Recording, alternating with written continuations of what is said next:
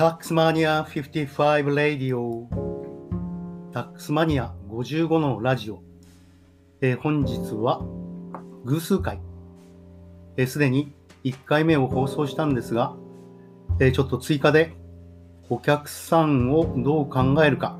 えこれについてお話をしようと思います。えこれまで私は、え税理士志望者や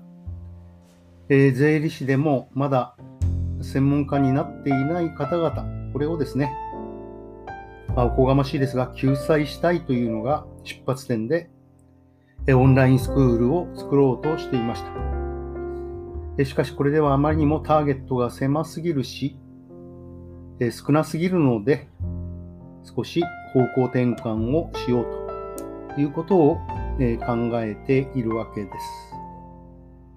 えそうすると初心者一般、え悩んでいるお客さん、え何か問題を解決して次のステージに行きたいお客さん、えこれをですね、えターゲットにしようということを決めました。えお客さんがどうすれば専門的な知識を経営に活かせるか、普段のお仕事に活かせるかということですよね。でそうするともう、えーターゲットは、えーガラリと変わったものになるということだと思います。えー私のラジオを聞いてくれている方が、えー私を心配してくれてでしょう。えー学生やその挑戦者、これをターゲットにするのではなくて、学生は専門家を目指し、挑戦者は目的地があるわけですから、えむしろ専門家や目的地からの出口、それがお客さんになるというのはちょっとよくわからないんですが、えとにかく入り口ではなく出口の方、お客さん一般を目指すべきだというようなアドバイスではないかなというふうに思います。プロ野球で言えば正しいストレートの投げ方とか、フォームの作り方といった専門知識ではなく、プロ野球一般の楽しみ方とか、プロ野球の裏側、そういったものを、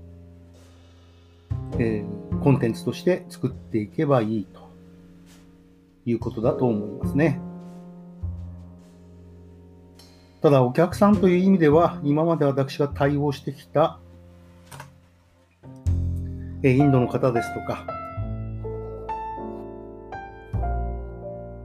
とまあ、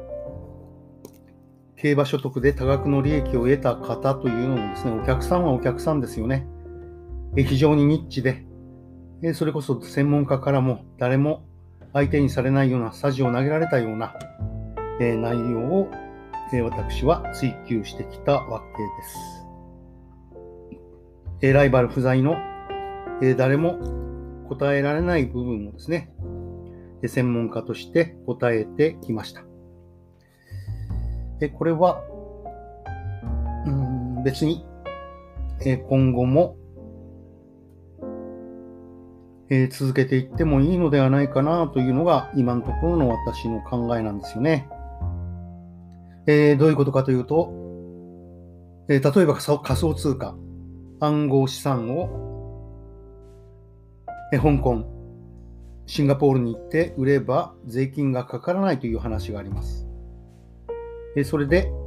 大村大二郎という方がベストセラーを書いていて、えーでもその内容を見ていくと答えが書いてないし、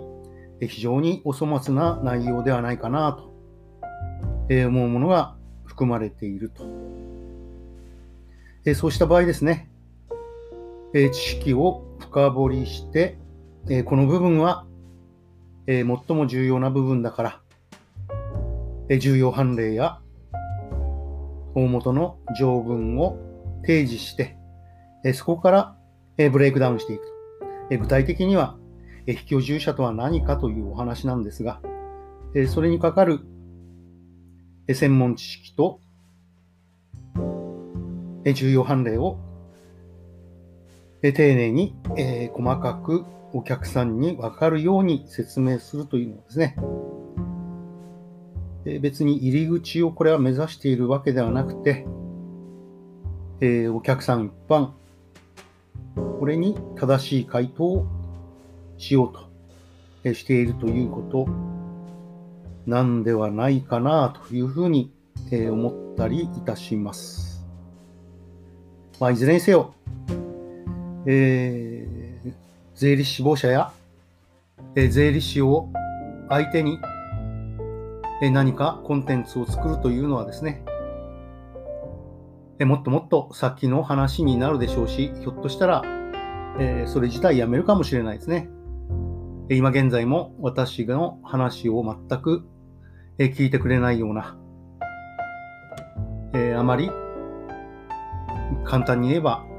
コンサルティングにシフトなんかしたくない税理士も大勢いて、えもっと言うと、え税理士志望者は、え論文が書ければいいので別にいい論文を書こうとも思ってない方も大勢いるということですから、えそもそも税理士志望者や税理士に向けたコンテンツ作りというね、えー、この部分に最初から無理があったのかもしれないです。まあ、それはもう、えー、今、一旦棚上げしておりますので、一般のお客、それも初心者ですね、えー、税金のことがよくわからない方に適切な専門知識を、え、噛み砕いて分かりやすく伝えるという方向でいきたいなというふうに思っております。えー、本日は2回目の放送になりました。えー、タックスマニア55レイディオ、えー、ターゲットをどう考えるかという話で、えー、急遽追加いたしました。